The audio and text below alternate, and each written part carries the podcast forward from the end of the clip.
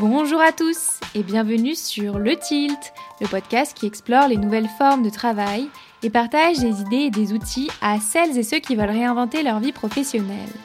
Ce que vous allez entendre est un extrait de l'épisode qui sortira demain.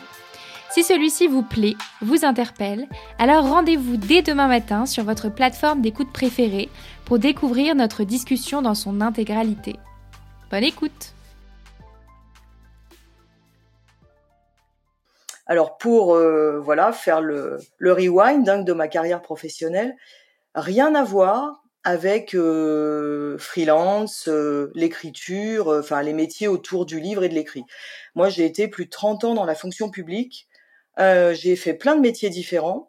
J'ai été responsable financier, j'ai été chargé d'études, chargé de projets dans beaucoup de domaines divers et variés. Euh, les, la voirie, les infrastructures, donc des domaines très techniques, le domaine médico-social, le domaine de la formation.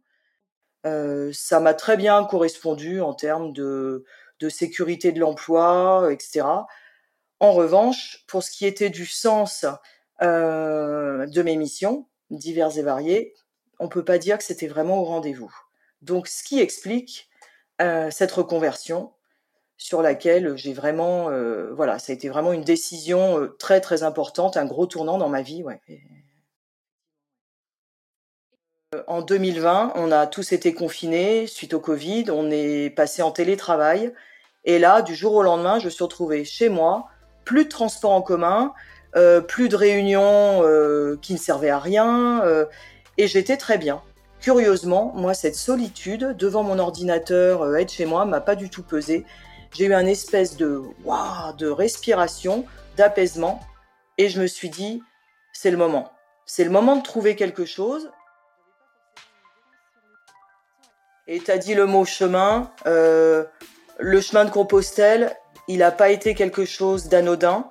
Euh, ça m'a aussi, parce que je marche toute seule, hein, donc ça m'a aussi apporté une confiance en moi, euh, une zénitude, un calme, une sérénité et je pense que ça m'a aussi aidé euh, à faire ce choix de me dire allez, c'est maintenant, euh, t'y vas quoi.